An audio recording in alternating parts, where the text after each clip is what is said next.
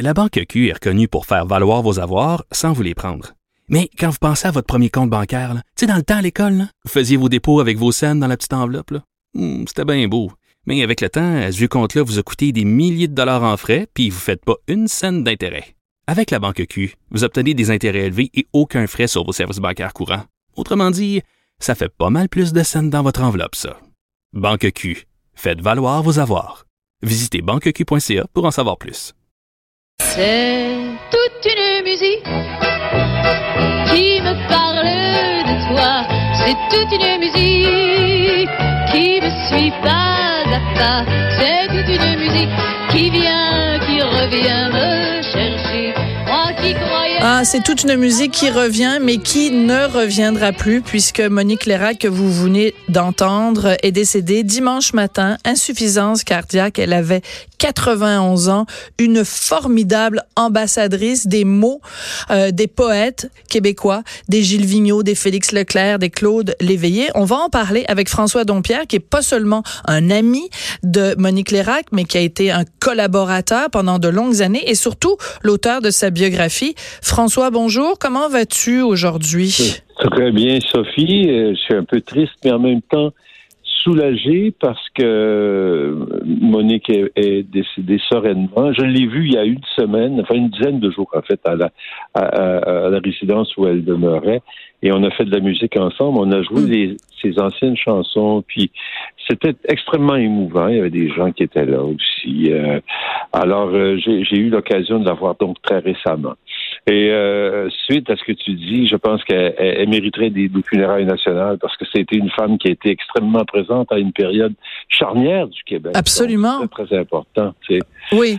Alors, euh, c'est ça- c'est c'est vraiment une femme extraordinaire. Alors, c'est c'est ça, parce que je disais, une ambassadrice, c'est vraiment la façon dont je vois le rôle qu'elle a joué, parce qu'elle a pris des chansons des auteurs, compositeurs euh, québécois qui euh, chantaient le pays. Même si le pays n'est pas encore fait, mais qui chantait le pays, qui chantait notre hiver, qui chantait nos, nos, nos, nos, nos peurs, nos angoisses, nos joies.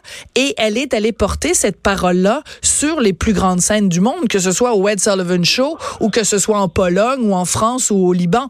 C'est quand même ça le rôle qu'elle a joué. Oui, c'était la nature de son engagement d'ailleurs. Elle s'est pas engagée directement en politique, mais elle disait toujours que moi, que, que pour elle, sa façon, c'était de, de, de chanter les siens un Mm. peu partout dans le monde. Ce qu'elle a fait euh, ici au Canada, dans tous les raccoins anglophones, euh, de Vancouver au Yukon, en passant par Terre-Neuve, et puis effectivement à New York, euh, partout en France. euh, elle a eu, elle a eu dans ces années-là une carrière qui est toute proportion gardée, semblable à celle de, de, Céline Dion, parce que euh, elle était applaudie et connue partout où c'était possible de le faire. Hmm. Euh, C'était vraiment fantastique. Mais les Ouais. gens l'ont oublié rapidement, puis c'est peut-être un petit peu de sa faute, parce que elle, a, elle a quitté rapidement, elle aussi. Donc. Bon, mais ça, je veux qu'on en parle, François, parce que quand quelqu'un disparaît, bien sûr, là, on fait jouer ses chansons euh, à la radio, on parle d'elle partout. Et moi, je trouve que c'est une arme à double tranchant. C'est-à-dire que oui, bien sûr, on rend hommage à Monique Lérac, mais en même temps, en entendant ces chansons résonner à la radio, je me disais, ben, vous avez attendu qu'elle soit morte pour la faire jouer, Monique Lérac? Ben, il y a de ça, mais comme je vous dis, elle n'a pas poussé dans ce sens-là non plus.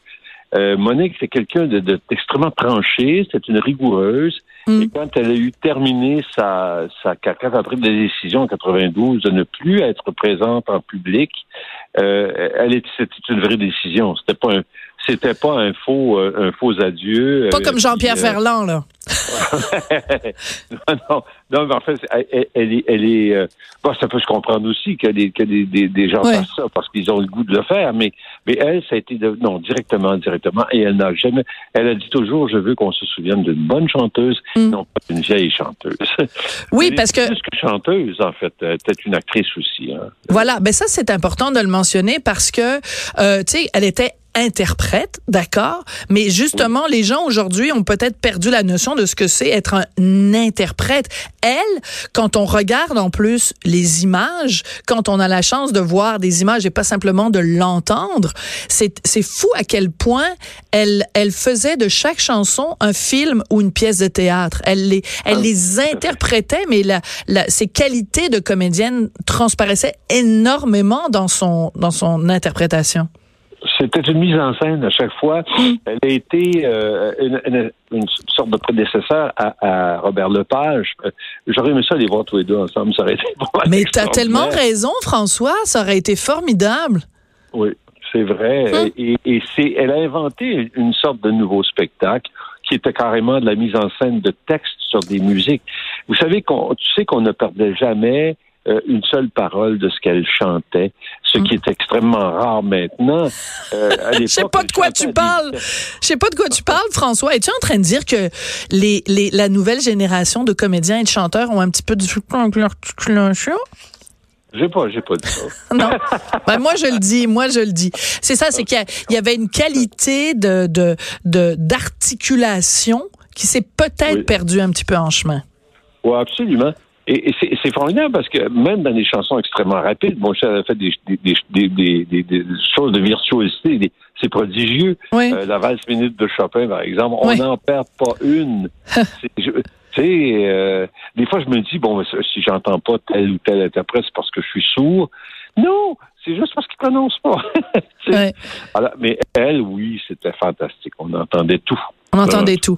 Alors, c'est important de mentionner parmi les gens qui ont été importants dans sa carrière ce moment charnière où elle est allée voir le jeune euh, auteur euh, Luc Plamondon, puis en plus basé simplement sur bon le grand succès qu'il avait eu en écrivant bon dans ma Camaro je t'emmènerai à San Francisco, mais elle est allée le voir puis elle lui a dit- avec un projet quand même assez fou, c'est de prendre des morceaux différents morceaux de, de musique classique et de mettre des paroles contemporaines dessus et ça donne entre autres c'est ici que je veux vivre. On va en écouter un petit extrait si tu veux bien François.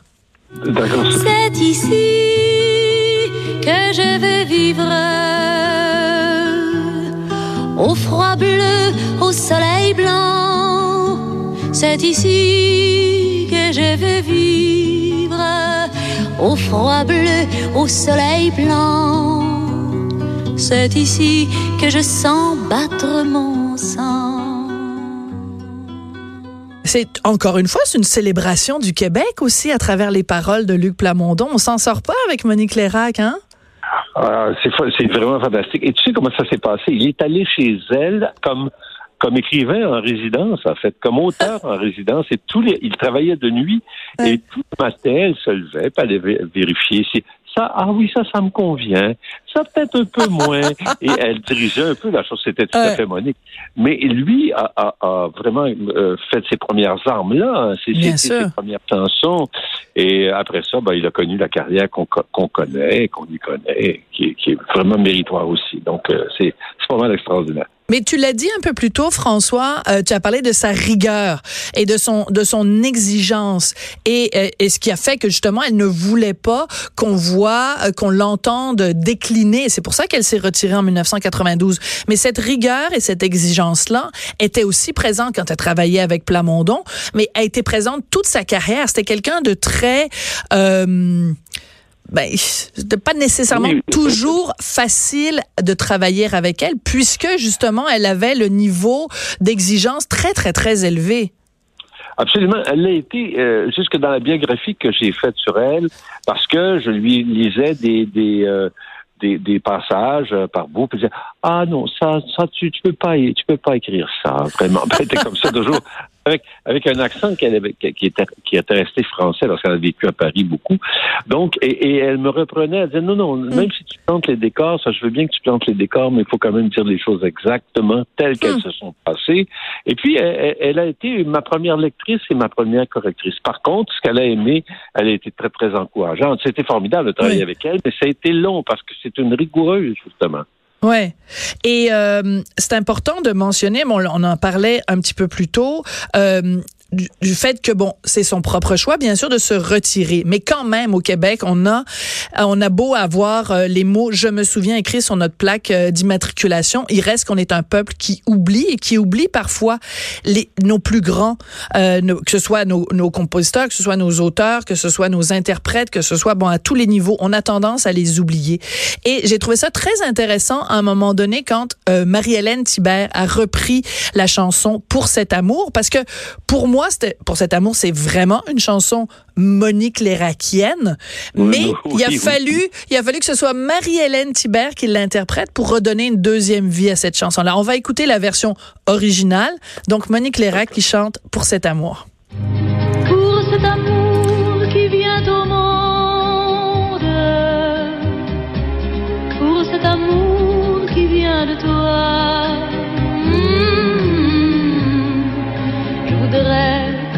chaque seconde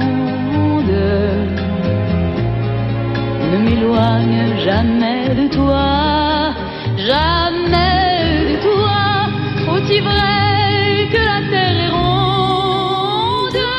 Écoute, je, je chantais par-dessus elle, c'est un scandale. Je chante complètement faux, comme une casserole insupportable.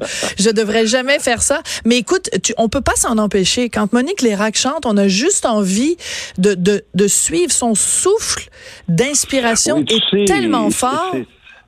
Oui, c'est vrai. Écoute, moi, il m'est arrivé une, une tellement une belle histoire avec elle. Raconte. J'ai, euh, elle, elle est- venue manger à la maison avant que j'écrive cette, cette biographie. Ouais. Et à la fin du repas, bon, elle me disait pendant tout le repas, je ne chante plus, je ne chante plus, je ne chante plus. Mais j'ai eu une espèce de- d'inspiration et j'ai commencé l'introduction de cette chanson-là, euh, pour cet amour qui est au monde, sur mon piano vers minuit et demi, une heure moins quart. Elle s'est levée, elle est arrivée près du piano, s'est appuyée, s'est fermée les yeux et telle qu'en elle-même, elle s'est mise à chanter ça et on était trois. Et il y en avait deux qui pleuraient. Moi, dire une affaire, Mm. moi puis ma blonde, on était, euh, ça avait pas d'allure. C'est vraiment très émouvant d'entendre chanter ça pour nous seulement. Mm. Alors, Ben, écoute, tu me le racontes, puis j'ai les larmes aux yeux, François. Tu as vécu un moment de, de, il y a un ange qui passe, là. C'est le genre de, de, Oui, oui, oui, oui. C'est le genre de souvenirs que tu mets dans ta boîte à souvenirs et que quand, quand tu traverses des moments plus difficiles, tu, tu les ressors pour te dire que bon, la vie est belle et fait, nous fait parfois des, des bien beaux euh, des bien beaux cadeaux. Euh, François, donc toi tu l'as l'as connu bien sûr euh, parce que tu as, tu fait sa, biographie, mais tu l'avais rencontré bien avant. Raconte-nous les circonstances professionnelles dans lesquelles euh, qui, ont fait que tu l'as que tu l'as rencontré la première fois et quelle impression elle t'a fait quand tu l'as rencontré la première fois?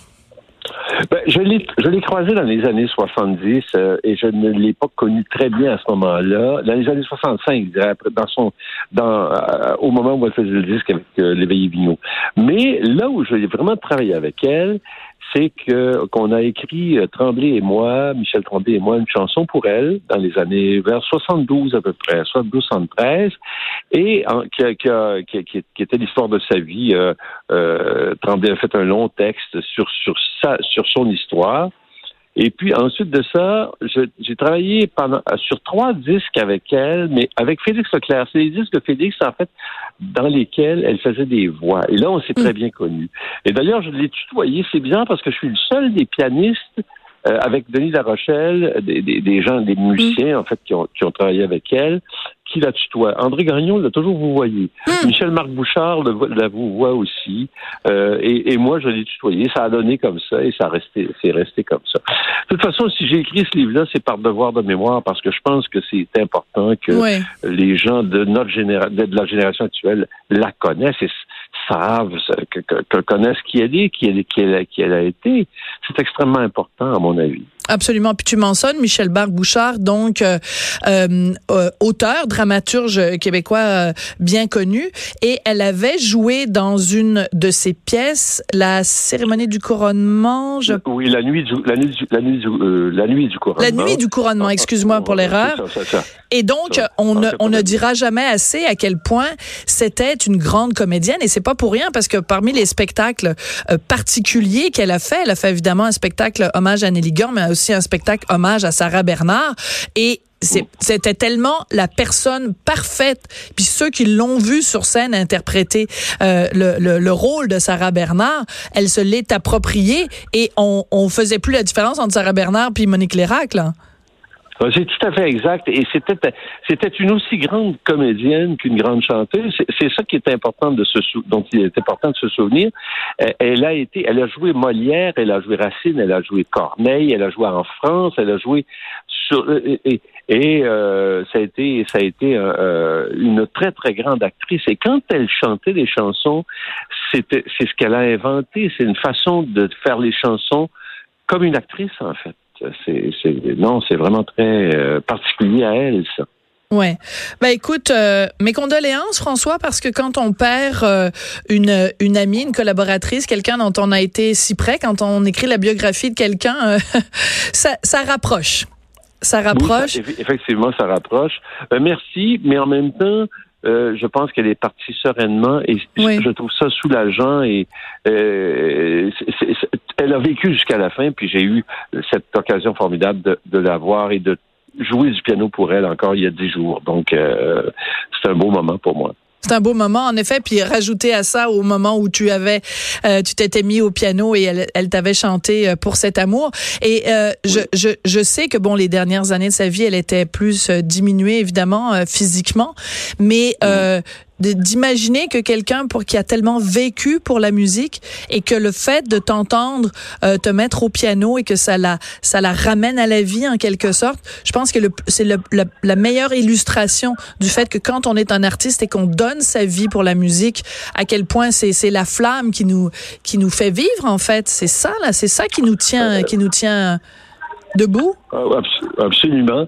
Et, dans cet ordre d'idées-là, je voudrais saluer tous les musiciens et musiciennes qui ont travaillé avec hmm. lui, parce qu'elle a adoré les musiciens et musiciennes avec qui euh, elle a collaboré. Donc, il euh, faut les saluer, il faut saluer leur présence aussi. Absolument. Et puis, euh, ben, encourager toutes les stations de radio, s'il vous ah plaît. Faites plus souvent jouer euh, des interprétations de, de Monique Lérac. Vraiment, c'est une voix qui euh, qui va nous manquer, ça c'est certain. Merci beaucoup François. Et puis, ben, j'encourage tout, j'encourage tout le monde évidemment à lire l'excellente biographie que tu avais faite. Tu étais venu nous en parler ici à Cube Radio. Tu avais été très généreux. Merci beaucoup François Dompierre. Et mais mes condoléances aussi à tous les proches, la famille, les amis de Monique Lérac qui ont perdu euh, une si belle interprète de, de ce qu'on est au Québec. C'est vrai, elle a chanté les mots de nos poètes, elle a chanté qui on était, elle a chanté notre identité. Elle est allée la porter vraiment sur les plus grandes scènes du monde. Donc pour ça, on doit lui en être éternellement reconnaissant. Merci Sophie. Merci François.